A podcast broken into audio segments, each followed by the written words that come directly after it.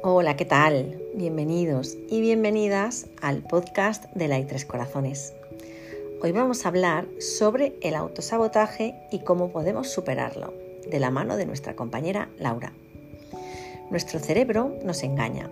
Sí, has escuchado bien. No voy a ser capaz, siempre dejo todo a medias, no consigo acabar nada. ¿Te suena esto? Son anticipaciones que nos decimos internamente y nos bloqueamos para alcanzar el objetivo que nos proponemos. ¿Quieres saber más sobre el autosabotaje? Pues genial, empezamos. A ver, ¿qué es el autosabotaje?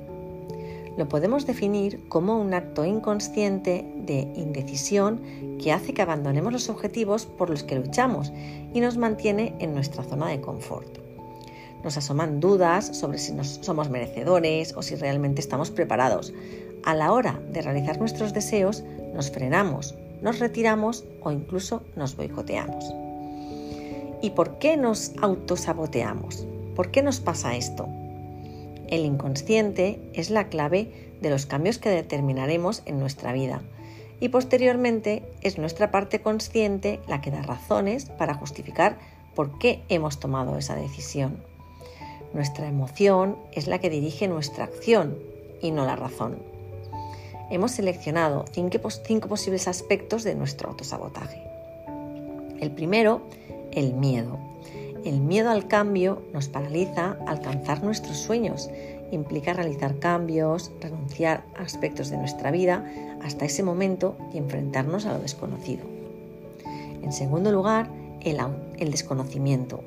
A veces, conscientemente, queremos algo, pero una parte de nosotros inconscientemente quiere conseguir otro objetivo que entra en contradicción con el primero. Por ejemplo, por un lado queremos aprovechar todo el día y por otro queremos darnos el placer inmediato durmiendo más. También la baja autoestima, ya que nos hace que no estar seguros de las capacidades que cada uno tenemos. Como no, el miedo al fracaso. En algunas ocasiones preferimos no intentarlo para no enfrentarnos a la posibilidad de fracasar. Y para finalizar, las creencias limitantes.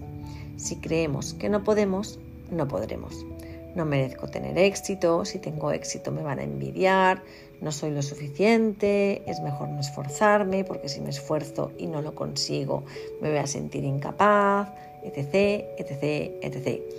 Estas creencias nos llevarán a adoptar hábitos y conductas que nos frenarán a la hora de avanzar. Eso sí, recuerda, las metas siempre deben ser realizables y sensatas, de lo contrario nos frustraremos. Y ahora vamos a lo más interesante. ¿Cómo superar el autosabotaje? Si quieres solucionar el problema, es importante que explores tus, tus emociones. ¿Dónde está el origen de tu autosabotaje? Es importante la escucha activa, los hábitos de los pensamientos, nuestros diálogos internos, lo que nos decimos y nos frena el trabajo para alcanzar nuestros objetivos. A continuación, Laura ha seleccionado cuatro tipos de autosabotaje y cómo trabajar en ello para ser más consciente y no darle tanto protagonismo. 1. Dejar las cosas a medias. Empezar varios proyectos que después no se finalizan. Dejar a medias o abandonar es más fácil que enfrentarse al fracaso. En cambio, el problema es que esas personas nunca se darán cuenta de su potencial y se verán insuficientes. Veamos la solución.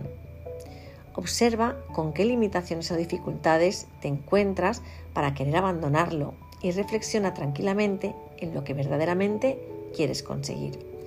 Tanto el problema como la solución están en ti. La procrastinación.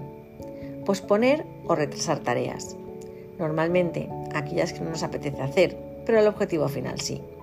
Ya me apuntaré al gimnasio el mes que viene, ya el lunes empiezo la dieta es importante tomar conciencia de aquello que no está funcionando.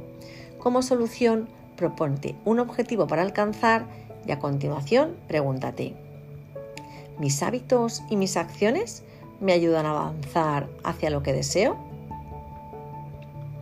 Las excusas son aquellas que evitamos para no enfrentarnos al cambio.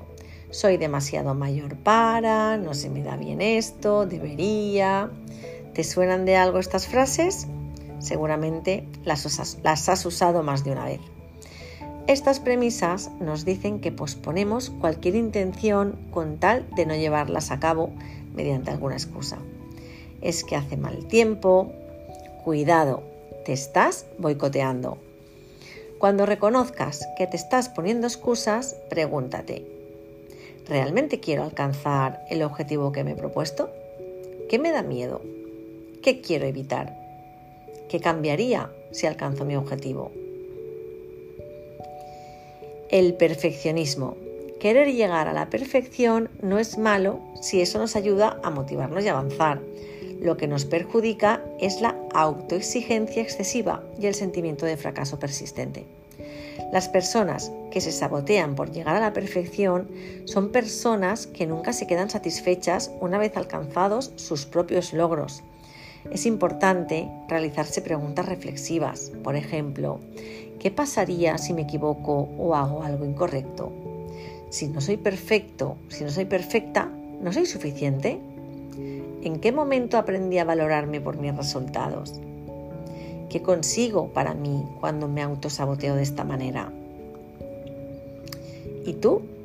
¿Crees que te autosaboteas? ¿Te identificas con alguno de ellos?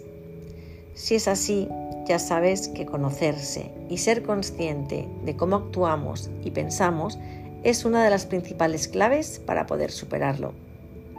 Esperamos que te haya gustado y sobre todo que te sirva. Laura ha seleccionado unas frases para despedirnos. Alexander Graham Bell lo resume así. La única diferencia entre el éxito y el fracaso es la capacidad de actuar.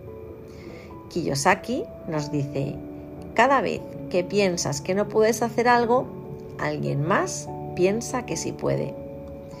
Y nos despedimos con una frase de Confucio que dice, cuando es obvio que las metas no se pueden conseguir, no ajustes las metas, ajusta los pasos para conseguirlas. Gracias por acompañarnos y os deseamos de corazón que tengáis un feliz y positivo día. Un abrazo.